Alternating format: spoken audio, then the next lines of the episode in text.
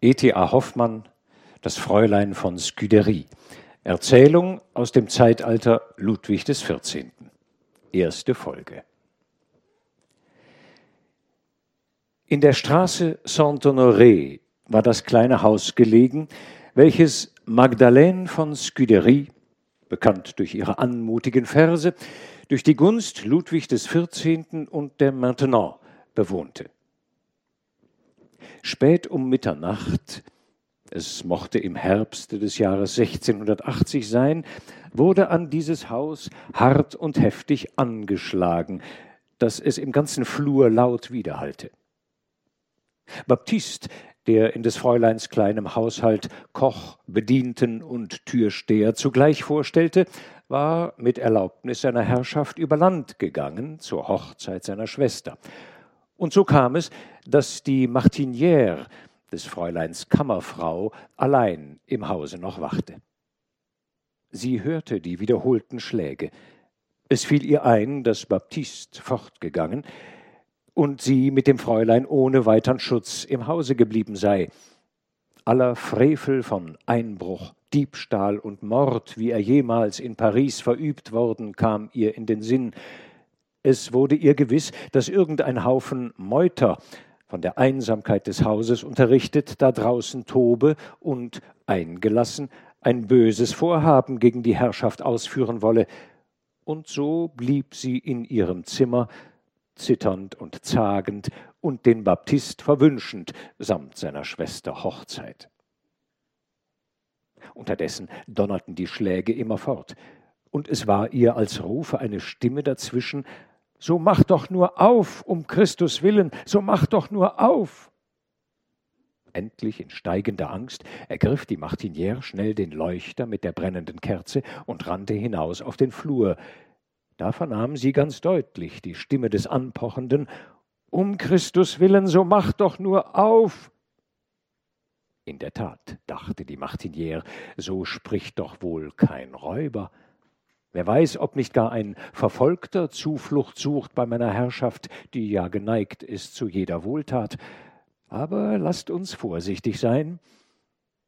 Sie öffnete ein Fenster und rief hinab, wer denn da unten in später Nacht so an die Haustür tobe und alles aus dem Schlafe wecke, indem sie ihrer tiefen Stimme so viel Männliches zu geben sich bemühte als nur möglich. In dem Schimmer der Mondesstrahlen, die eben durch die finstern Wolken brachen, gewahrte sie eine lange, in einen hellgrauen Mantel gewickelte Gestalt, die den breiten Hut tief in die Augen gedrückt hatte. Sie rief nun mit lauter Stimme, so dass es der unten vernehmen konnte, Baptiste, Claude, Pierre, steht auf und seht einmal zu, welcher Taugenichts uns das Haus einschlagen will. Da sprach es aber mit sanfter, beinahe klagender Stimme von unten herauf. Ach, Lamartinière, ich weiß ja, dass ihr es seid, liebe Frau, so sehr ihr eure Stimme zu verstellen trachtet. Ich weiß ja, dass Baptist über Land gegangen ist und ihr mit eurer Herrschaft allein im Hause seid. Macht mir nur getrost auf, befürchtet nichts. Ich muss durchaus mit eurem Fräulein sprechen, noch in dieser Minute. Wo denkt ihr hin? Erwiderte die Martinière. Mein Fräulein wollt ihr sprechen? Mitten in der Nacht? Wisst ihr denn nicht, dass sie längst schläft und dass ich sie um keinen Preis wecken werde aus dem ersten süßesten Schlummer, dessen sie in ihren Jahren wohl bedarf? Ich weiß, sprach der Untenstehende, ich weiß, dass euer Fräulein soeben das Manuskript ihres Romans Clelia geheißen, an dem sie rastlos arbeitet, beiseite gelegt hat und jetzt noch einige Verse aufschreibt, die sie morgen bei der Marquise de Maintenon vorzulesen gedenkt. Ich beschwöre euch, Frau Martinière, habt die Barmherzigkeit und öffnet mir die Türe. Wisst, dass es darauf ankommt, einen Unglücklichen vom Verderben zu retten. Wisst, dass Ehre, Freiheit, ja das Leben eines Menschen abhängt von diesem Augenblick, in dem ich euer Fräulein sprechen muss. Bedenkt, dass eurer Gebieterin Zorn ewig auf euch lasten würde, wenn sie erführe, dass ihr es wart, die den Unglücklichen, welcher kam, ihre Hilfe zu erflehen, hartherzig von der Türe wieset. Aber warum sprecht ihr denn meines Fräuleins Mitleid an zu dieser ungewöhnlichen Stunde? Kommt morgen zu guter Zeit wieder, so sprach die Martiniere herab. Da erwiderte der unten, Kehrt sich denn das Schicksal, wenn es verderbend wie der tötende Blitz einschlägt, an Zeit und Stunde? Darf, wenn nur ein Augenblick Rettung noch möglich ist, die Hilfe aufgeschoben werden? Öffnet mir die Türe. Fürchtet doch nur nichts von einem Elenden, der schutzlos, verlassen von aller Welt, verfolgt, bedrängt von einem ungeheuern Geschick, euer Fräulein um Rettung anflehen will aus drohender Gefahr. Die Martiniere vernahm, wie der Untenstehende bei diesen Worten vor tiefem Schmerz stöhnte und schluchzte. Dabei war der Ton von seiner Stimme der eines Jünglings, sanft und eindringend tief in die Brust. Sie fühlte sich im Innersten bewegt. Ohne sich weiter lange zu besinnen, holte sie die Schlüssel herbei. Sowie sie die Türe kaum geöffnet, drängte sich ungestüm die im Mantel gehüllte Gestalt hinein und rief, der Martiniere vorbeischreitend in den Flur mit wilder Stimme, Führt euch mich, führt mich zu eurem Fräulein. Erschrocken hob die Martiniere den Leuchter in die Höhe, und der Kerzenschimmer fiel in ein todbleiches, furchtbar entstelltes Jünglingsantlitz. Vor Schrecken hätte die Martiniere zu Boden sinken mögen, als nun der Mensch den Mantel auseinanderschlug und der blanke Griff eines Stiletts aus dem Brustlatz hervorragte. Es blitzte der Mensch sie an mit funkelnden Augen und rief noch wilder als zuvor Führt mich zu eurem Fräulein, sag ich euch. Nun sah die Martiniere ihr Fräulein in der dringendsten Gefahr. Alle Liebe zu der teuren Herrschaft, in der sie zugleich die fromme, treue Mutter ehrte, flammte stärker auf im Innern und erzeugte einen Mut, dessen sie wohl selbst sich nicht fähig geglaubt hätte. Sie warf die Türe ihres Gemachs, die sie offen gelassen hatte, schnell zu, trat vor dieselbe und sprach stark und fest In der Tat, euer tolles Betragen hier im Hause passt schlecht zu euren kläglichen Worten da draußen, die, wie ich nun wohl merke, mein Mitleiden sehr zu unrechter Zeit erweckt haben. Mein Fräulein sollt und werdet ihr jetzt nicht sprechen. Habt ihr nichts Böses im Sinn, dürft ihr den Tag nicht scheuen. So kommt morgen wieder und bringt eure Sache an. Jetzt schert euch aus dem Hause. Der Mensch stieß einen dumpfen Seufzer aus, blickte die Martiniere starr an mit entsetzlichem Blick und griff nach dem Stilett. Die Martiniere befahl im Stillen ihre Seele dem Herrn. Doch blieb sie standhaft und sah dem Menschen keck ins Auge, indem sie sich fester an die Türe des Gemachs drückte, durch welches der Mensch gehen musste, um zu dem Fräulein zu gelangen. Lasst mich zu eurem Fräulein, sag ich euch, rief der Mensch nochmals. Tut, was ihr wollt, erwiderte die Martiniere, ich weiche nicht von diesem Platz. Vollendet nur die böse Tat, die ihr begonnen. Auch ihr werdet den schmachvollen Tod finden auf dem Gräbeplatz, wie eure verruchten Spießgesellen. Ach, schrie der Mensch auf, ihr habt recht, La Martinière. Ich sehe aus, ich bin bewaffnet wie ein verruchter Räuber und Mörder. Aber meine Spießgesellen sind nicht gerichtet, sind nicht gerichtet. Und damit zog er, giftige Blicke schießend, auf die zum Tode geängstete Frau das Stilett heraus. Jesus, rief sie, den Todesstoß erwartend, aber in dem Augenblick ließ sich auf der Straße das Geklirr von Waffen, der Huftritt von Pferden hören. Die Marechaussee, die Marechaussee, Hilfe, Hilfe, schrie die Martiniere. Entsetzliches Weib, du willst mein Verderben. Nun ist alles aus, alles aus. Da, nimm, nimm, gib das dem Fräulein, heute noch, morgen, wenn du willst. Dies leise murmelnd hatte der Mensch, der Martiniere, den Leuchter weggerissen, die Kerzen verlöscht und ihr ein Kästchen in die Hände gedrückt. Um deiner Seligkeit willen, gib das Kästchen dem Fräulein, rief der Mensch und sprang zum Hause hinaus. Die Martiniere war zu Boden gesunken. Mit Mühe stand sie auf und tappte sich in der Finsternis zurück in ihr Gemach, wo sie, ganz erschöpft, keines Lautes mächtig, in den Lehnstuhl sank. Nun hörte sie die Schlüssel klirren, die sie im Schloss der Haustüre hatte stecken lassen. Das Haus wurde zugeschlossen, und leise, unsichere Tritte nahten sich dem Gemach. Festgebannt, ohne Kraft sich zu regen, erwartete sie das Grässliche. Doch wie geschah ihr, als die Türe aufging und sie bei dem Scheine der Nachtlampe auf den ersten Blick den ehrlichen Baptist erkannte. Der sah leichenblass aus und ganz verstört. Um aller heiligen Willen, fing er an, um aller, aller heiligen Willen, sagt mir, Frau Martinière, was ist denn geschehen? Ach, die Angst, die Angst. Ich weiß nicht, was es war, aber fortgetrieben hat es mich von der Hochzeit gestern Abend mit Gewalt. Und nun komme ich in die Straße. Frau Martinière, denk ich, hat einen leisen Schlaf. Die wird's wohl hören, wenn ich leise und säuberlich anpoche an die Haustüre und mich hineinlassen. Da kommt mir eine starke Patrouille entgegen. Reuter, Fußvolk, bis an die Zähne bewaffnet, und hält mich an und will mich nicht fortlassen. Aber zum Glück ist Degré dabei, der Marchaussee-Lieutenant, der mich recht gut kennt. Der spricht, als sie mir die Laterne unter die Nase halten, Ei, Baptist, wo kommst du her des Wegs in der Nacht? Du musst fein im Hause bleiben und es hüten. Hier ist es nicht geheuer. Wir denken noch in dieser Nacht einen guten Fang zu machen. Ihr glaubt gar nicht, Frau Martinière, wie mir diese Worte aufs Herz fielen.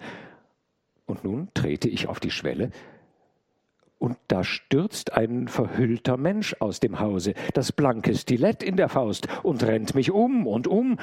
Das Haus ist offen, die Schlüssel stecken im Schlosse, sagt, was hat das alles zu bedeuten?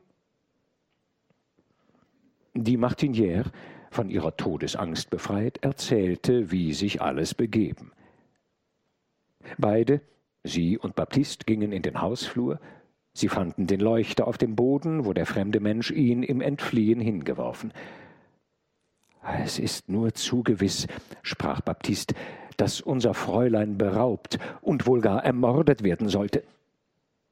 Der Mensch wusste, wie ihr erzählt, dass ihr allein wart mit dem Fräulein, ja sogar, dass sie noch wachte bei ihren Schriften.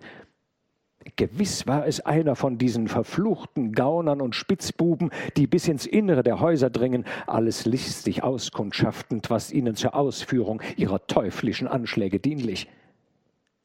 Äh, und das kleine Kästchen, Frau Martinière, das, denk ich, werfen wir in die Seine, wo sie am tiefsten ist. Wer steht uns dafür, dass nicht irgendein verruchter Unhold unserem guten Fräulein nach dem Leben trachtet, dass sie, das Kästchen öffnend, nicht tot niedersinkt? Wie der alte Marquis von Tournay, als er den Brief aufmachte, den er von unbekannter Hand erhalten. Lange ratschlagend, beschlossen die Getreuen endlich dem Fräulein am andern Morgen alles zu erzählen und ihr auch das geheimnisvolle Kästchen einzuhändigen, das ja mit gehöriger Vorsicht geöffnet werden könne. Beide erwägten sie genau jeden Umstand der Erscheinung des verdächtigen Fremden, meinten, dass wohl ein besonderes Geheimnis im Spiele sein könne, über das sie eigenmächtig nicht schalten dürften, sondern die Enthüllung ihrer Herrschaft überlassen müssten.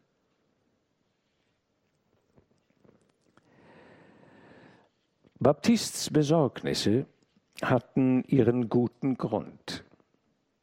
Gerade zu der Zeit war Paris der Schauplatz der verruchtesten Gräueltaten. Gerade zu der Zeit bot die teuflischste Erfindung der Hölle die leichtesten Mittel dazu dar. Glaser, ein deutscher Apotheker, der beste Chemiker seiner Zeit, beschäftigte sich wie es bei Leuten von seiner Wissenschaft wohl zu geschehen pflegt, mit alchemistischen Versuchen. Er hatte es darauf abgesehen, den Stein der Weisen zu finden. Ihm gesellte sich ein Italiener zu, namens Exili. Diesem diente aber die Goldmacherkunst nur zum Vorwande. Nur das Mischen, Kochen, Sublimieren der Giftstoffe, in denen Glaser sein Heil zu finden hoffte, wollt er erlernen. Und es gelang ihm endlich, jenes feine Gift zu bereiten, das ohne Geruch, ohne Geschmack, entweder auf der Stelle oder langsam tötend, durchaus keine Spur im menschlichen Körper zurücklässt und alle Kunst, alle Wissenschaft der Ärzte täuscht, die, den Giftmord nicht ahnend, den Tod einer natürlichen Ursache zuschreiben müssen. So vorsichtig Exili auch zu Werke ging, so kam er doch in den Verdacht des Giftverkaufs und wurde nach der Bastille gebracht. In dasselbe Zimmer sperrte man bald darauf den Hauptmann Gaudin de Sainte-Croix ein. Dieser hatte mit der Marquise de Brinvilliers lange Zeit in einem Verhältnisse gelebt, welches Schande über die ganze Familie brachte. Und endlich, da der Marquis unempfindlich blieb für die Verbrechen seiner Gemahlin, ihren Vater, Dreux d'Aubray, Zivilleutnant zu Paris, nötigte, das verbrecherische Paar durch einen Verhaftsbefehl zu trennen, den er wider den Hauptmann auswirkte. Leidenschaftlich, ohne Charakter, Frömmigkeit heuchelnd und zu Lastern aller Art geneigt von Jugend auf, eifersüchtig, rachsüchtig bis zur Wut, konnte dem Hauptmann nichts willkommener sein als Exilis teuflisches Geheimnis, das ihm die Macht gab, alle seine Feinde zu vernichten. Er wurde Exilis eifriger Schüler und tat es bald seinem Meister gleich, so dass er, aus der Bastille entlassen, allein fortzuarbeiten imstande war. Die Brinvilliers war ein entartetes Weib. Durch Sainte-Croix wurde sie zum Ungeheuer. Er vermochte sie nach und nach erst ihren eigenen Vater, bei dem sie sich befand, ihn mit verruchter Heuchelei im Alter pflegend, dann ihre beiden Brüder und endlich ihre Schwester zu vergiften. Den Vater aus Rache, die anderen der reichen Erbschaft wegen. Die Geschichte mehrerer Giftmörder gibt das entsetzliche Beispiel, dass Verbrechen derart zur unwiderstehlichen Leidenschaft werden ohne weiteren Zweck, aus reiner Lust daran, wie der Chemiker Experimente macht zu seinem Vergnügen, haben oft Giftmörder Personen gemordet, deren Leben oder Tod ihnen völlig gleich sein konnte. Das plötzliche Hinsterben mehrerer Armen im Hotel Dieu erregte später den Verdacht, dass die Brote, welche die Branvilliers dort wöchentlich auszuteilen pflegte, um als Muster der Frömmigkeit und des Wohltuns zu gelten, vergiftet waren. Gewiss ist es aber, dass sie Taubenpasteten vergiftete und sie den Gästen, die sie geladen, vorsetzte. Der Chevalier de Guet und mehrere andere Personen fielen als Opfer dieser höllischen Mahlzeiten. Sainte-Croix, sein Gehilfe La Chaussée, die Brinvilliers wussten lange Zeit hindurch, ihre grässliche Untaten in undurchdringliche Schleier zu hüllen, doch welche verruchte List verworfener Menschen vermag zu bestehen, hat die ewige Macht des Himmels beschlossen, schon hier auf Erden die Frevler zu richten. Die Gifte, welche Sainte-Croix bereitete, waren so fein, dass, lag das Pulver Poudre de Succession, nannten es die Pariser bei der Bereitung offen, ein einziger Atemzug hinreichte, sich augenblicklich den Tod zu geben. Sainte-Croix trug deshalb bei seinen Operationen eine Maske von feinem Glase. Diese fiel eines Tages, als er eben ein fertiges Giftpulver in eine Fiole schütten wollte, herab, und er sank, den feinen Staub des Giftes einatmend, augenblicklich tot nieder. Da er ohne Erben verstorben, eilten die Gerichte herbei, um den Nachlass unter Siegel zu nehmen da fand sich in einer Kiste verschlossen das ganze höllische Arsenal des Giftmords, das dem verruchten Sainte-Croix zu Gebote gestanden, aber auch die Briefe der Brinvilliers wurden aufgefunden, die über ihre Untaten keinen Zweifel ließen. Sie floh nach Lüttich in ein Kloster. De Grey, ein Beamter der Marechaussee, wurde ihr nachgesendet. Als Geistlicher verkleidet erschien er in dem Kloster, wo sie sich verborgen. Es gelang ihm, mit dem entsetzlichen Weibe einen Liebeshandel anzuknüpfen und sie zu einer heimlichen Zusammenkunft in einem einsamen Garten vor der Stadt zu verlocken. Kaum dort angekommen, wurde sie aber von de Grès Häschern umringt, der geistliche Liebhaber verwandelte sich plötzlich in den Beamten der Marechaussee und nötigte sie in den Wagen zu steigen, der vor dem Garten bereitstand und, von den Häschern umringt, geradewegs nach Paris abfuhr. La Chaussée wurde schon früher enthauptet. Die Branvilliers litt denselben Tod. Ihr Körper wurde nach der Hinrichtung verbrannt und die Asche in die Lüfte zerstreut. Und die Pariser atmeten auf, als das Ungeheuer von der Welt war, das die heimliche mörderische Waffe ungestraft richten konnte gegen Feind und Freund. Doch bald tat es sich kund, dass des verruchten Lacroix entsetzliche Kunst sich fortvererbt hatte. Wie ein unsichtbares, tückisches Gespenst schlich der Mord sich ein in die engsten Kreise, wie sie Verwandtschaft, Liebe, Freundschaft nur bilden können, und erfasste sicher und schnell die unglücklichen Opfer. Der, den man heute in blühender Gesundheit gesehen, wankte morgen krank und siech umher, und keine Kunst der Ärzte konnte ihn vor dem Tode retten. Reichtum, ein einträgliches Amt, ein schönes, vielleicht zu jugendliches Weib, das genügte zur Verfolgung auf den Tod. Das grausamste Misstrauen trennte die heiligsten Bande. Der Gatte zitterte vor der Gattin, der Vater vor dem Sohn, die Schwester vor dem Bruder. Unberührt blieben die Speisen, blieb der Wein bei dem Mahl, das der Freund den Freunden gab. Und wo sonst Lust und Scherz gewaltet, spähten verwilderte Blicke nach dem verkappten Mörder. Man sah Familienväter ängstlich in entfernten Gegenden Lebensmittel einkaufen und in dieser, jener schmutzigen Garküche selbst bereitend, in ihrem eigenen Hause teuflischen Verrat fürchtend. Und doch war manchmal die größte, bedachteste Vorsicht vergebens. Der König dem Unwesen, das immer mehr Überhand nahm, zu steuern, ernannte einen eigenen Gerichtshof, dem er ausschließlich die Untersuchung und Bestrafung dieser heimlichen Verbrechen übertrug. Das war die sogenannte Chambre Ardente, die ihre Sitzungen unfern der Bastille hielt und welcher Larengie als Präsident vorstand. Mehrere Zeit hindurch blieben Regnies Bemühungen, so eifrig sie auch sein mochten, fruchtlos. Dem verschlagenen Degré war es vorbehalten, den geheimsten Schlupfwinkel des Verbrechens zu entdecken.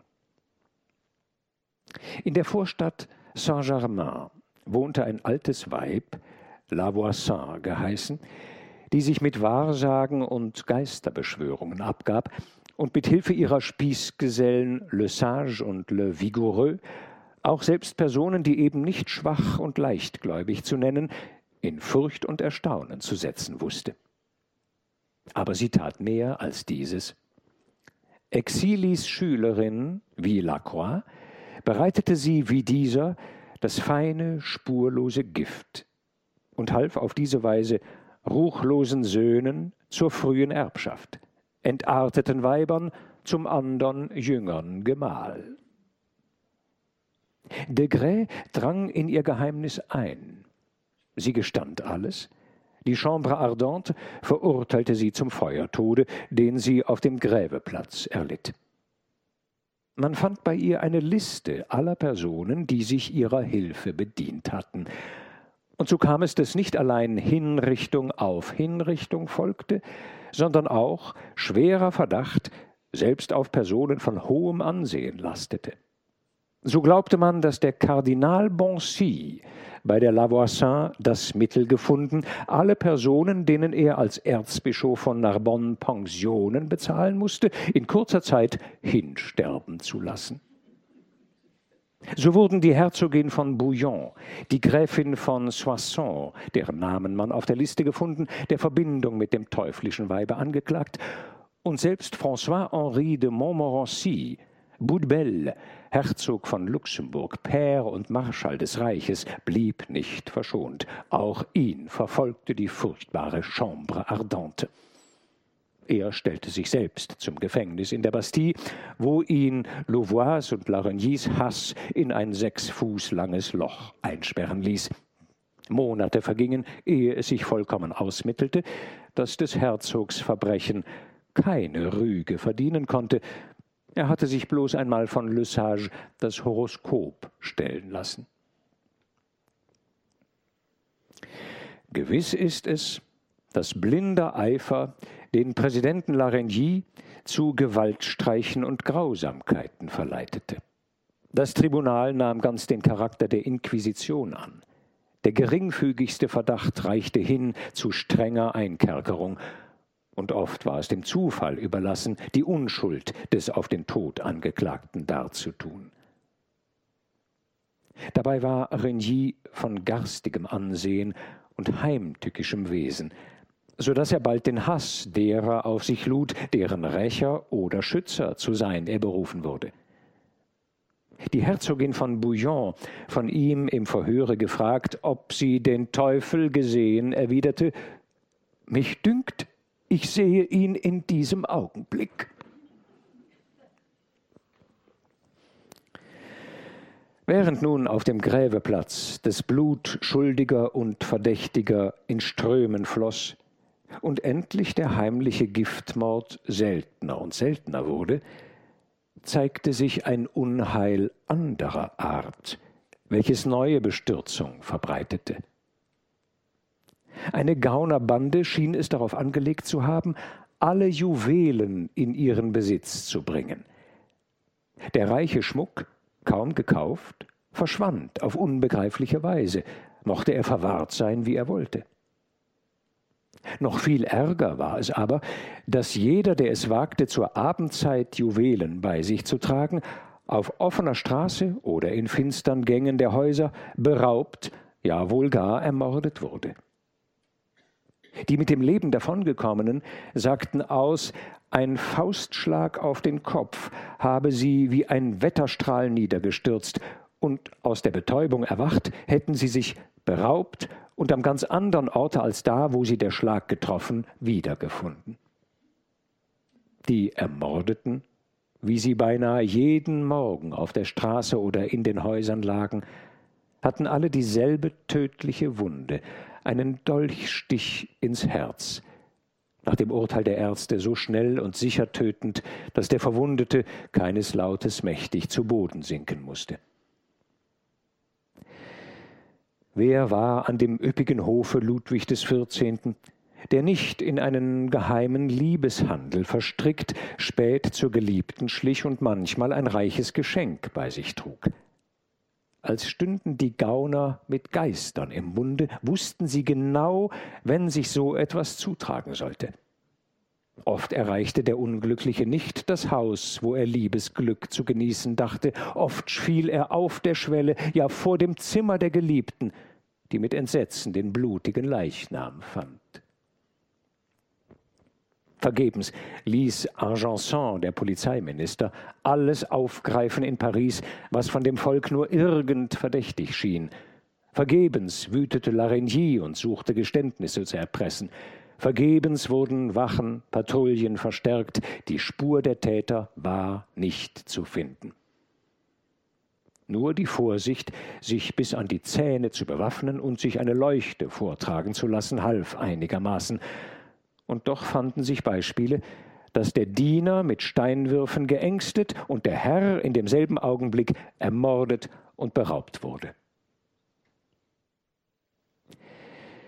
Merkwürdig war es, dass aller Nachforschungen auf allen Plätzen, wo Juwelenhandel nur möglich war, unerachtet, nicht das Mindeste von den geraubten Kleinodien zum Vorschein kam, und also auch hier keine Spur sich zeigte, die hätte verfolgt werden können. Degré schäumte vor Wut, dass selbst seiner List die Spitzbuben zu entgehen wussten. Das Viertel der Stadt, in dem er sich gerade befand, blieb verschont, während in dem andern, wo keiner Böses geahnt, der Raubmord seine reichen Opfer erspähte. Degré besann sich auf das Kunststück, mehrere Degré zu schaffen – sich untereinander so ähnlich an Gang, Stellung, Sprache, Figur, Gesicht, dass selbst die Häscher nicht wussten, wo der rechte Degré stecke.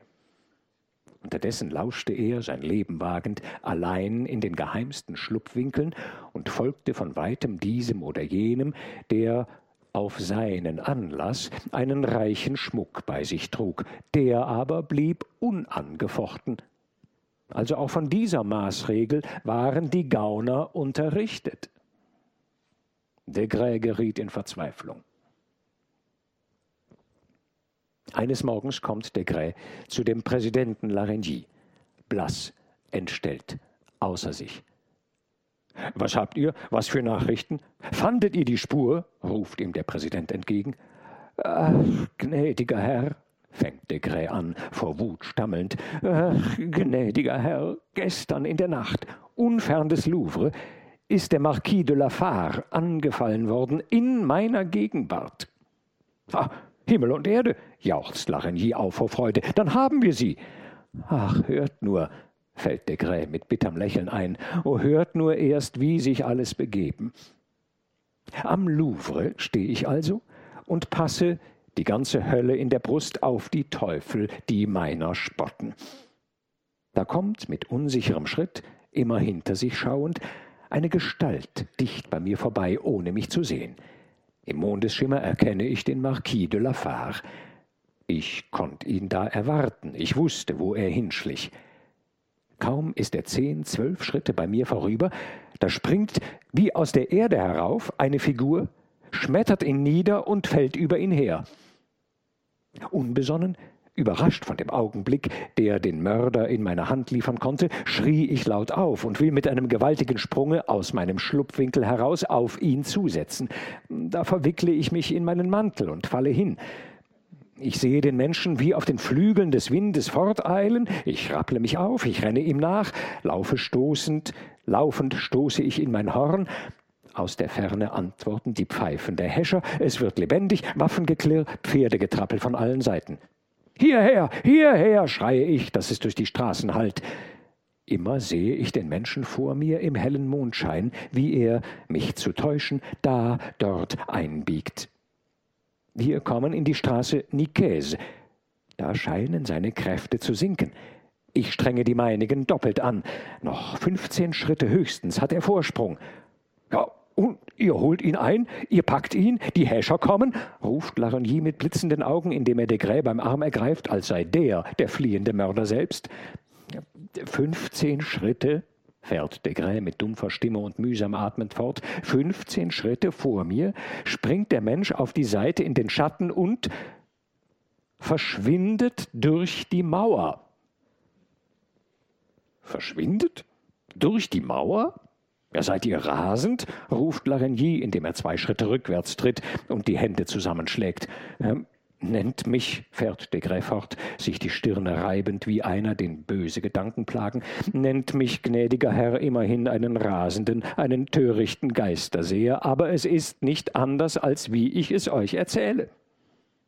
Erstarrt stehe ich vor der Mauer, als mehrere Häscher atemlos herbeikommen.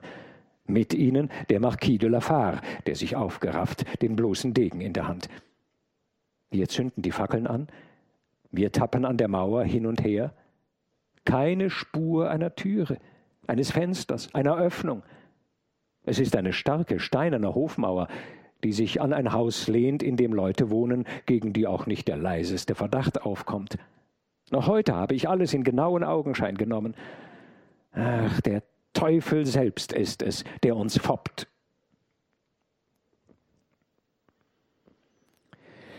De Grès Geschichte wurde in Paris bekannt. Die Köpfe waren erfüllt von den Zaubereien, Geisterbeschwörungen, Teufelsbündnissen der Voisin, des Vigoureux, des berüchtigten Priesters Le Sage. Und wie es denn nun in unserer ewigen Natur liegt, dass der Hang zum Übernatürlichen, zum Wunderbaren alle Vernunft überbietet, so glaubte man bald nichts Geringeres, als dass, wie de Grä nur im Unmut gesagt, wirklich der Teufel selbst die verruchten Schütze, die ihm ihre Seelen verkauft. Man kann es sich denken, dass de Grès Geschichte mancherlei tollen Schmuck erhielt. Die Erzählung davon, mit einem Holzschnitt darüber, eine grässliche Teufelsgestalt vorstellend, die vor dem erschrockenen Degré in die Erde versinkt, wurde gedruckt und an allen Ecken verkauft. Genug, das Volk einzuschüchtern und selbst den Häschern allen Mut zu nehmen, die nun zur Nachtzeit mit Zittern und Zagen die Straßen durchirrten, mit Amuletten behängt und eingeweicht in Weihwasser. Argenson sah die Bemühungen der Chambre Ardente scheitern und ging den König an, für das neue Verbrechen einen Gerichtshof zu ernennen, der mit noch ausgedehnterer Macht den Tätern nachspüre und sie strafe. Der König, überzeugt, dass schon der Chambre Ardente zu viel Gewalt gegeben wurde, erschüttert von dem Gräuel unzähliger Hinrichtungen, die der blutgierige Larengie veranlasst, wies den Vorschlag gänzlich von der Hand. Man wählte ein anderes Mittel, den König für die Sache zu beleben. In den Zimmern der Maintenant, wo sich der König nachmittags aufzuhalten und wohl auch mit seinen Ministern bis in die späte Nacht hinein zu arbeiten pflegte, wurde ihm ein Gedicht überreicht, im Namen der gefährdeten Liebhaber, welche klagten, dass gebiete ihnen die Galanterie der Geliebten ein reiches Geschenk zu bringen, sie allemal ihr Leben daran setzen müssten. Ehre und Lust sei es, im ritterlichen Kampf sein Blut für die Geliebte zu verspritzen. Anders verhalte es sich aber mit dem heimtückischen Anfall des Mörders, wider den man sich nicht wappnen könne. Ludwig aber der leuchtende Polarstern aller Liebe und Galanterie, der möge hell aufstrahlend die finstere Nacht zerstreuen und so das schwarze Geheimnis, das darin verborgen, enthüllen. Der göttliche Held, der seine Feinde niedergeschmettert, werde nun auch sein siegreich funkelndes Schwert zücken und wie Herkules die lernäische Schlange, wie Theseus den Minotaur, das bedrohliche Ungeheuer bekämpfen, das alle Liebeslust wegzehre und alle Freude verdüstere in tiefes Leid, in trostlose Trauer. So ernst die Sache auch war, so fehlte es diesem Gedicht doch nicht vorzüglich in der Schilderung, wie die Liebhaber auf dem heimlichen Schleichwege zur Geliebten sich ängstigen müssten, wie die Angst schon alle Liebeslust, jedes schöne Abenteuer der Galanterie im Aufkeimen töte, an geistreich witzigen Wendungen. Kam noch hinzu, dass beim Schluss alles in einen hochtrabenden Panegyrikus auf Ludwig XIV. ausging so konnte es nicht fehlen, dass der König das Gedicht mit sichtlichem Wohlgefallen durchlas. Damit zustande gekommen, drehte er sich, die Augen nicht wegwendend von dem Papier, rasch um zur Maintenant, las das Gedicht noch einmal mit lauter Stimme ab und fragte dann, anmutig lächelnd, was sie von den Wünschen der gefährdeten Liebhaber halte. Die Maintenant ihrem ernsten Sinne treu und immer in der Farbe einer gewissen Frömmigkeit, erwiderte, dass geheime, verbotene Wege eben keines besondern Schutzes würdig, die entsetzlichen Verbrecher aber wohl besonderer Maßregeln zu ihrer Vertilgung wert wären. Der König, mit dieser schwankenden Antwort unzufrieden, schlug das Papier zusammen und wollte zurück zu dem Staatssekretär, der dem anderen Zimmer arbeitete, als ihm bei einem Blick, den er seitwärts warf, die Scuderie ins Auge fiel, die zugegen war und eben unfern der Maintenant auf einem kleinen Lehnsessel Platz genommen hatte. Auf diese schritt er nun los. Das anmutige Lächeln, das erst um Mund und Wangen spielte und das verschwunden, gewann wieder Oberhand, Und dicht vor dem Fräulein stehend und das Gedicht wieder auseinanderfaltend, sprach er sanft Die Marquise mag nun einmal von den Galanterien unserer verliebten Herren nichts wissen und weicht mir aus, auf Wegen, die nichts weniger als verboten sind. Aber ihr, mein Fräulein, was haltet ihr von dieser dichterischen Supplik? Die Scuderie stand ehrerbietig auf von ihrem Lehnsessel, ein flüchtiges Rot überflog wie Abendpurpur die blassen Wangen der alten würdigen Dame, und sie sprach, sich leise verneigend, mit niedergeschlagenen Augen, Un amant qui craint le voleur ne point digne d'amour. Ein Liebhaber, der Diebe fürchtet, ist der Liebe nicht würdig.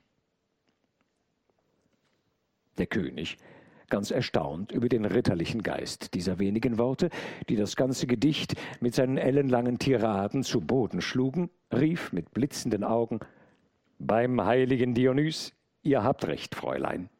Keine blinde Maßregel, die den Unschuldigen trifft mit dem Schuldigen, soll die Feigheit schützen.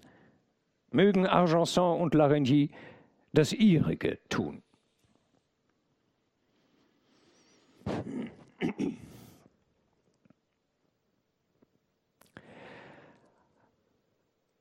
Alle die Gräuel der Zeit schilderte nun die Martinière mit den lebhaftesten Farben, als sie am andern Morgen ihrem Fräulein erzählte, was sich in voriger Nacht zugetragen, und übergab ihr, zitternd und zagend, das geheimnisvolle Kästchen. Sowohl sie als Baptist, der ganz verblasst in der Ecke stand und vor Angst und Beklommenheit die Nachtmütze in den Händen knetend kaum sprechen konnte, baten das Fräulein auf das Wehmütigste um aller Heiligen willen, doch nur mit möglichster Behutsamkeit das Kästchen zu öffnen. Die Scuderie, das verschlossene Geheimnis in der Hand wiegend und prüfend, sprach lächelnd Ach, ihr seht beide Gespenster. Dass ich nicht reich bin, dass bei mir keine Schätze eines Mordes wert zu holen sind, das wissen die verruchten Meuchelmörder da draußen, die, wie ihr selbst sagt, das Innerste der Häuser erspähen, wohl ebenso gut als ich und ihr. Auf mein Leben soll es abgesehen sein?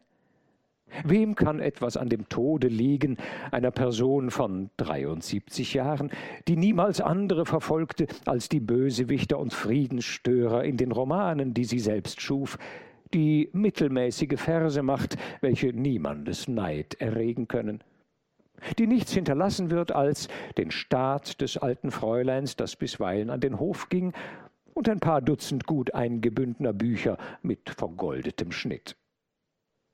Und du, Martinière, du magst nun die Erscheinung des fremden Menschen so schreckhaft beschreiben, wie du willst, doch kann ich nicht glauben, dass er Böses im Sinne getragen. Also. Die Martinière prallte drei Schritte zurück. Baptiste sank mit einem dumpfen Ach halb in die Knie, als das Fräulein nun an einen hervorragenden stählernen Knopf drückte und der Deckel des Kästchens mit Geräusch aufsprang.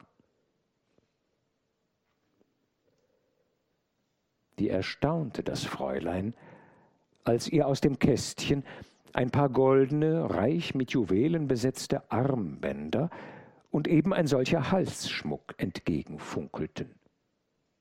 Sie nahm das Geschmeide heraus und, indem sie die wundervolle Arbeit des Halsschmucks lobte, beäugelte die Martinière die reichen Armbänder und rief einmal über das andere, dass ja selbst die eitle Montespan nicht solchen Schmuck besitze. Aber was soll das? Was hat das zu bedeuten? sprach die Scuderie. In dem Augenblick gewahrte sie auf dem Boden des Kästchens einen kleinen zusammengefalteten Zettel. Mit Recht hoffte sie den Aufschluss des Geheimnisses darin zu finden. Der Zettel, kaum hatte sie, was er enthielt, gelesen, entfiel ihren zitternden Händen Sie warf einen sprechenden Blick zum Himmel und sank dann wie halb ohnmächtig in den Lehnsessel zurück. Erschrocken sprang die Martinière, sprang Baptiste ihr bei. Oh, rief sie nun mit von Tränen halb erstickter Stimme, oh, der Kränkung, oh, der tiefen Beschämung, muss mir das noch geschehen im hohen Alter? Hab ich denn im törichten Leichtsinn gefrevelt wie ein junges, unbesonnenes Ding? O oh Gott, sind Worte, halb im Scherz hingeworfen, solcher grässlichen Deutung fähig? Dann darf mich, die ich der Tugend getreu und der Frömmigkeit tadellos blieb von Kindheit an, darf mich das Verbrechen des teuflischen Bündnisses zeihen? Das Fräulein hielt das Schnupftuch vor die Augen und weinte und schluchzte heftig, so dass die Martiniere und Baptiste, ganz verwirrt und beklommen, nicht wussten, wie ihrer guten Herrschaft beistehen in ihrem großen Schmerz. Die Martiniere hatte den verhängnisvollen Zettel von der Erde aufgehoben. Auf demselben stand Un amant qui craint les voleurs ne point digne d'amour. Ein Liebhaber, der Diebe fürchtet, ist der Liebe nicht würdig. Und weiter, Euer scharfsinniger Geist, hochgeehrte Dame, hat uns, die wir an der Schwäche und Feigheit das Recht des Stärkern üben und uns Schätze zueignen, die auf unwürdige Weise vergeudet werden sollten, von großer Verfolgung errettet. Als einen Beweis unserer Dankbarkeit nehmet gütig diesen Schmuck an. Es ist das Kostbarste, was wir seit langer Zeit haben auftreiben können. Wie wohl euch, würdige Dame, viel schöneres Geschmeide zieren sollte, als dieses nun eben ist. Wir bitten, dass ihr uns eure Freundschaft und euer huldvolles Andenken nicht entziehen möget. Die Unsichtbaren.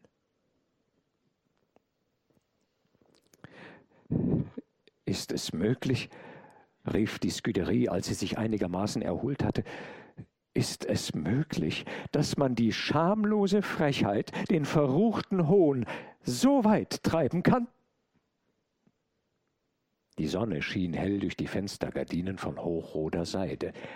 Und so kam es, dass die Brillanten, welche auf dem Tische neben dem offenen Kästchen lagen, in rötlichem Schimmer aufblitzten.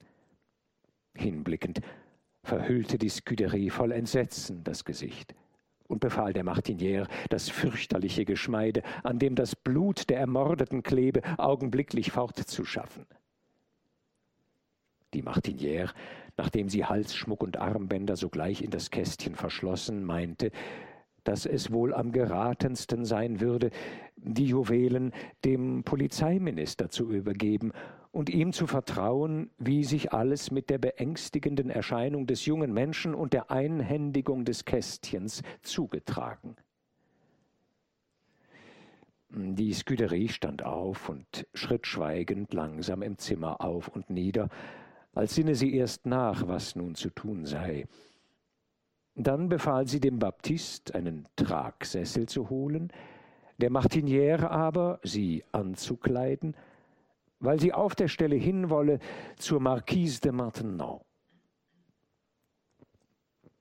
Sie ließ sich hintragen zur Marquise, gerade zu der Stunde, wenn diese, wie die Scuderie wusste, sich allein in ihren Gemächern befand.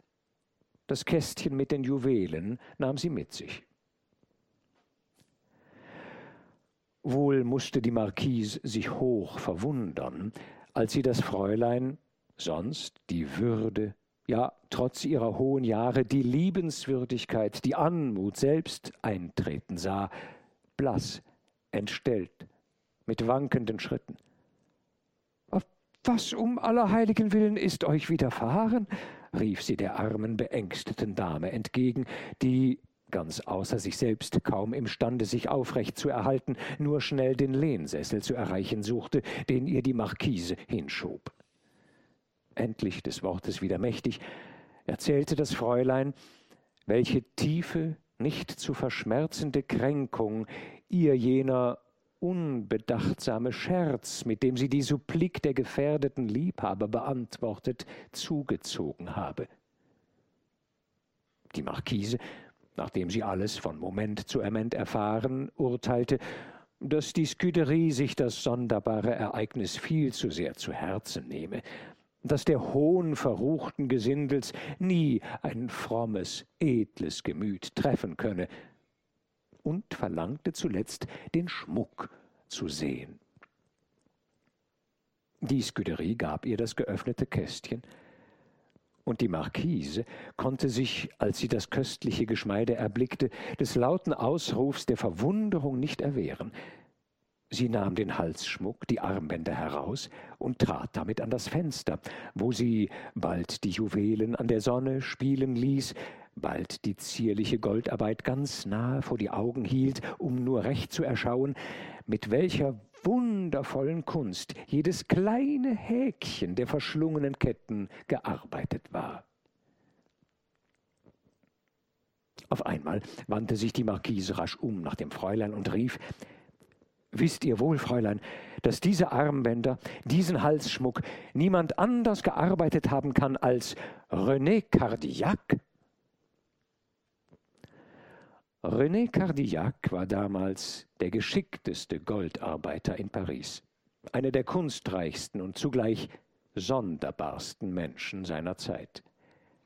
Eher klein als groß, aber breitschultrig und von starkem, muskulösem Körperbau, hatte Cardillac, hoch in die 50er Jahre vorgerückt, noch die Kraft, die Beweglichkeit des Jünglings. Von dieser Kraft, die ungewöhnlich zu nennen, zeugte auch das dicke, krause, rötliche Haupthaar und das gedrungene, gleißende Antlitz. Wäre Cardillac nicht in ganz Paris als der rechtlichste Ehrenmann, uneigennützig, offen, ohne Hinterhalt, stets zu helfen bereit, bekannt gewesen, sein ganz besonderer Blick aus kleinen, tief liegenden, grün funkelnden Augen hätten ihn in den Verdacht heimlicher Tücke und Bosheit bringen können. Wie gesagt, Cardillac war in seiner Kunst der geschickteste, nicht sowohl in Paris als vielleicht überhaupt seiner Zeit. Innig vertraut mit der Natur der Edelsteine, wusste er sie auf eine Art zu behandeln und zu fassen, dass der Schmuck, der erst für unscheinbar gegolten, aus Cardillacs Werkstatt hervorging, in glänzender Pracht. Jeden Auftrag übernahm er mit brennender Begierde und machte einen Preis, der, so geringe war er, mit der Arbeit in keinem Verhältnis zu stehen schien. Dann ließ ihm das Werk keine Ruhe.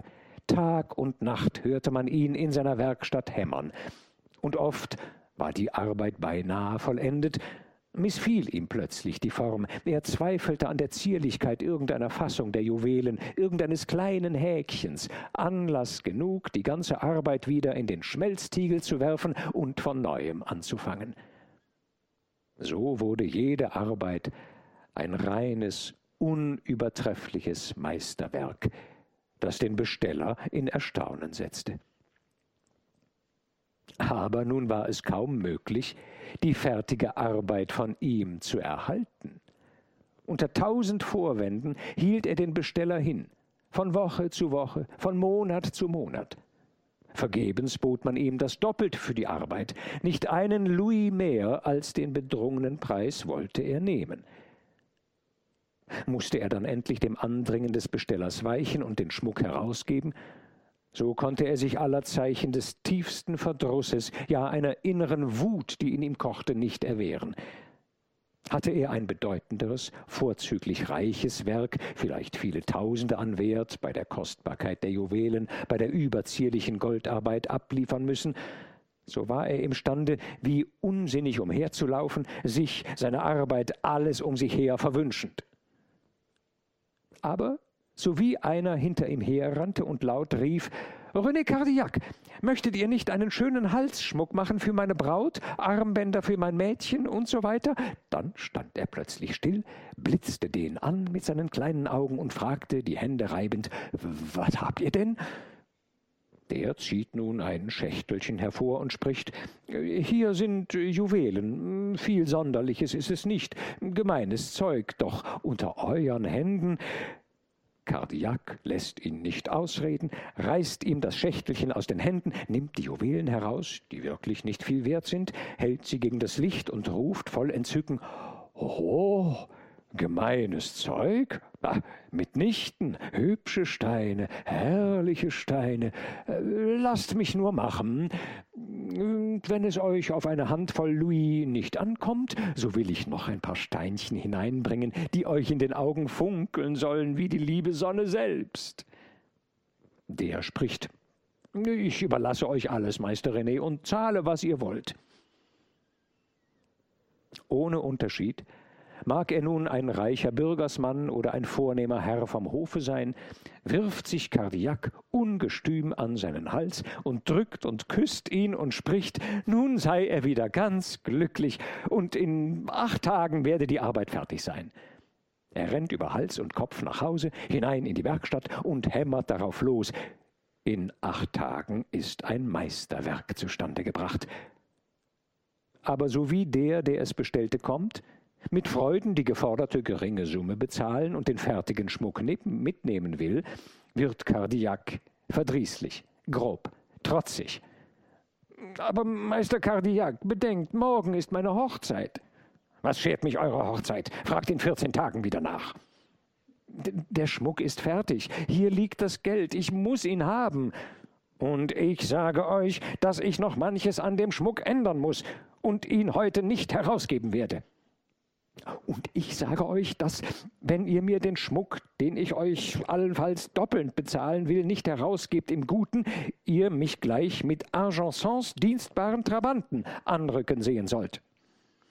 Äh, dann quäle euch der Satan mit hundert glühenden Kneipzangen und hänge drei Zentner an den Halsschmuck, damit er eure Braut erdrossle. Damit steckt Kardiak dem Bräutigam den Schmuck in die Busentasche, er greift ihn beim Arm, wirft ihn zur Stubentür hinaus, dass er die ganze Treppe hinappoltert, und lacht wie der Teufel zum Fenster hinaus, wenn er sieht, wie der arme junge Mensch das Schnupftuch vor der blutigen Nase aus dem Hause hinaushängt. Gar nicht zu erklären war es auch, dass Kardiak oft, wenn er mit Enthusiasmus eine Arbeit übernahm, plötzlich den Besteller mit allen Zeichen des im Innersten aufgeregten Gemüts, mit den erschütterndsten Beteuerungen, ja unter Schluchzen und Tränen, bei der Jungfrau und allen Heiligen beschwor, ihm das unternommene Werk zu erlassen. Manche der von dem Könige, von dem Volke hochgeachtetsten Personen hatten vergebens große Summen geboten, um nur das kleinste Werk von Kardiak zu erhalten, er warf sich dem Könige zu Füßen und flehte um die Huld, nichts für ihn arbeiten zu dürfen. Ebenso verweigerte er der Maintenant jede Bestellung. Ja, mit dem Ausdruck des Abscheus und Entsetzens verwarf er den Antrag derselben, einen kleinen, mit den Emblemen der Kunst verzierten Ring zu fertigen, den Racine von ihr erhalten sollte. Ich wette, sprach daher die Maintenant, ich wette, dass Cardillac schicke ich auch hin zu ihm, um wenigstens zu erfahren, für wen er diesen Schmuck fertigte, sich weigert herzukommen, weil er vielleicht eine Bestellung fürchtet und doch durchaus nichts für mich arbeiten will, wiewohl er seit einiger Zeit abzulassen scheint von seinem starren Eigensinn, denn wie ich höre, arbeitet er jetzt fleißiger als je und liefert seine Arbeit ab auf der Stelle, jedoch noch immer mit tiefem Verdruss und weggewandtem Gesicht. Die Scuderie, der auch viel daran gelegen, dass, sei es noch möglich, der Schmuck bald in die Hände des rechtmäßigen Eigentümers komme, meinte, dass man dem Meister Sonderling ja gleich sagen lassen könne, wie man keine Arbeit, sondern nur sein Urteil über Juwelen verlange. Das billigte die Marquise. Es wurde nach Cardillac geschickt, und als sei er schon auf dem Wege gewesen, trat er nach Verlauf weniger Zeit in das Zimmer. Er schien, als er die Scuderie erblickte, betreten und wie einer, der von dem Unerwarteten plötzlich getroffen, die Ansprüche des Schicklichen, wie sie der Augenblick darbietet, vergisst, neigte er sich zuerst tief und ehrfurchtsvoll vor dieser ehrwürdigen Dame und wandte sich dann erst zur Marquise. Die frug ihn hastig, indem sie auf das Geschmeide wies, das auf dem dunkelgrün behängten Tisch funkelte, ob das seine Arbeit sei. Cardillac warf kaum einen Blick darauf und packte, der Marquise ins Gesicht starrend, Armbänder und Halsschmuck schnell ein in das Kästchen, das daneben stand und das er mit Heftigkeit von sich wegschob. Nun sprach er, indem ein hässliches Lächeln auf seinem roten Antlitz gleiste. In der Tat, Frau Marquise, man muss René Cardillacs Arbeit schlecht kennen, um nur einen Augenblick zu glauben, dass irgendein anderer Goldschmied in der Welt solchen Schmuck fassen könnte. Freilich ist das meine Arbeit. So sagt denn, fuhr die Marquise fort, für wen ihr diesen Schmuck gefertigt habt. Für mich ganz allein, erwiderte Cardillac.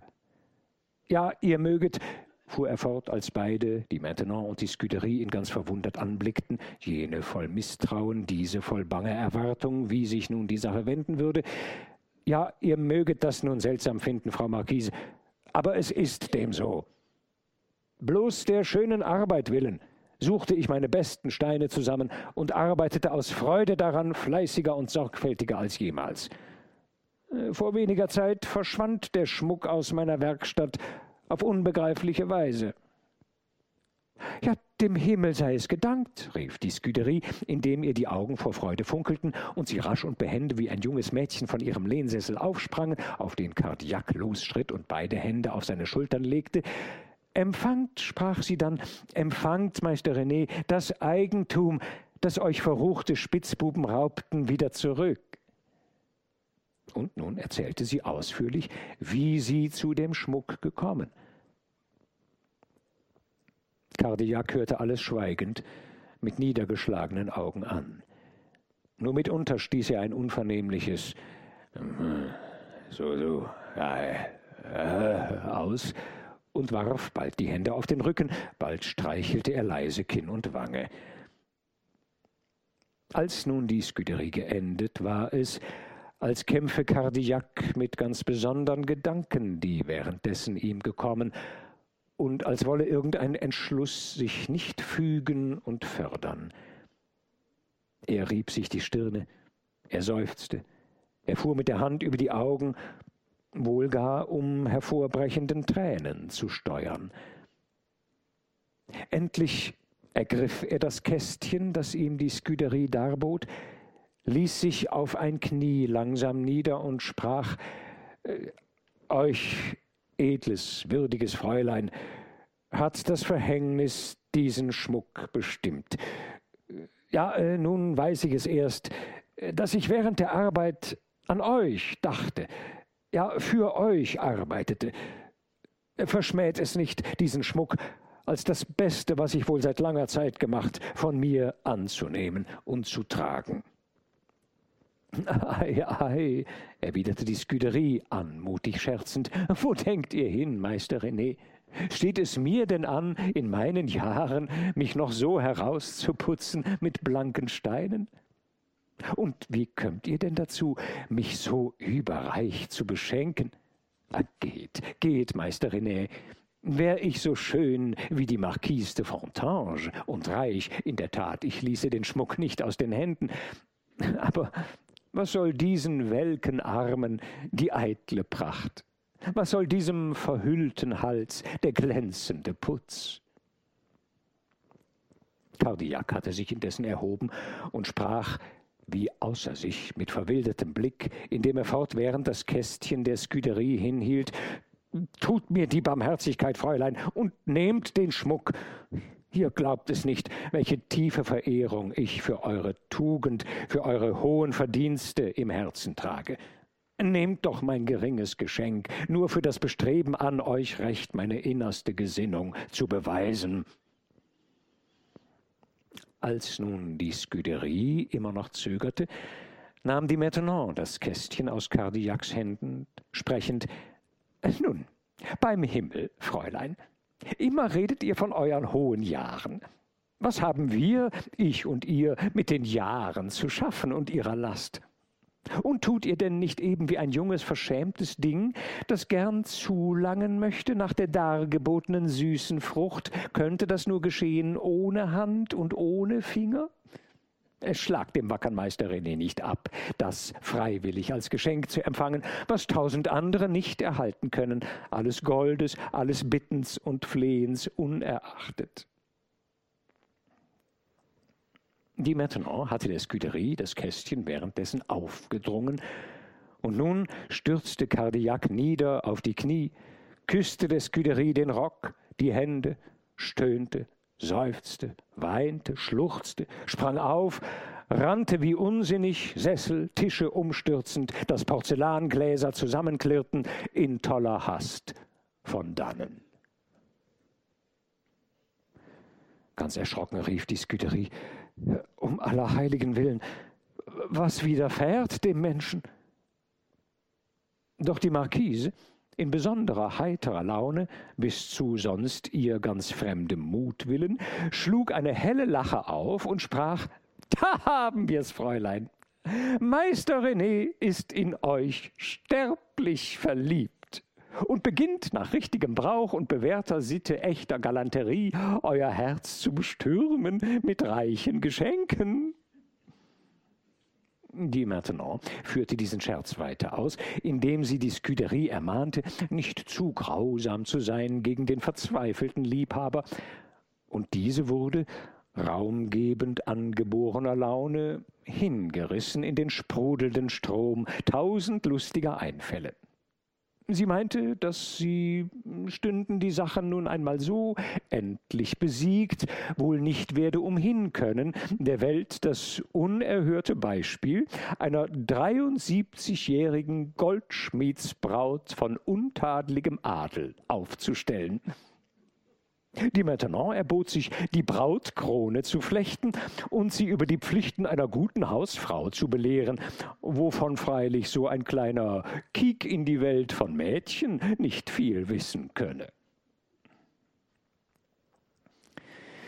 Da nun endlich die Scuderie aufstand, um die Markise zu verlassen, wurde sie, alles lachenden Scherzes ungeachtet, doch wieder sehr ernst, als ihr das Schmuckkästchen zur Hand kam. Sie sprach, doch, Frau Marquise, ich werde mich dieses Schmuckes niemals bedienen können. Er ist, mag es sich nun zugetragen haben, wie es will, einmal in den Händen jener höllischen Gesellen gewesen, die mit der Frechheit des Teufels, ja wohl gar in verdammtem Bündnis mit ihm, rauben und morden. Mir graust vor dem Blute, das an dem funkelnden Geschmeide zu kleben scheint. Und nun hat selbst Kardiax betragen, ich muss es gestehen, für mich etwas sonderbar Ängstliches und Unheimliches. Nicht erwehren kann ich mich einer dunklen Ahnung, dass hinter diesem allem irgendein grauenvolles, entsetzliches Geheimnis verborgen. Und bringe ich mir die ganze Sache recht deutlich vor Augen mit jedem Umstande, so kann ich doch wieder gar nicht auch nur ahnen, worin das Geheimnis bestehe, und wie überhaupt der ehrliche, wackere Meister René, das Vorbild eines guten, frommen Bürgers, mit irgendetwas Bösem, Verdammlichem zu tun haben soll. Äh, so viel aber ist gewiss, dass ich niemals mich unterstehen werde, den Schmuck anzulegen. Die Marquise meinte, das hieße die Skrupel zu weit treiben.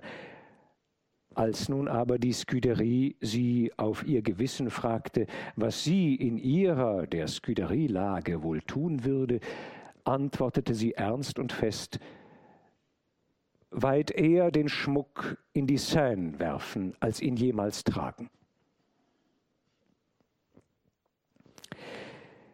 Den Auftritt mit dem Meister René brachte die Scuderie in gar anmutige Verse, die sie den folgenden Abend in den Gemächern der Maintenant dem Könige vorlas. Wohl mag es sein, dass sie auf Kosten Meister Renés, alle Schauer unheimlicher Ahnung besiegend, das ergötzliche Bild der 73-jährigen Goldschmiedsbraut von uraltem Adel mit lebendigen Farben darzustellen gewusst.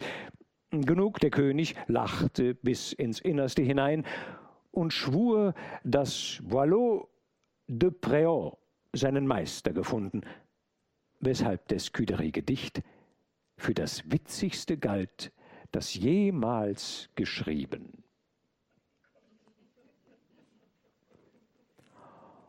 Ob und wenn ja, wie witzig die Geschichte weitergeht, erfolgen, erwarten Sie uns am nächsten Mal. Dankeschön.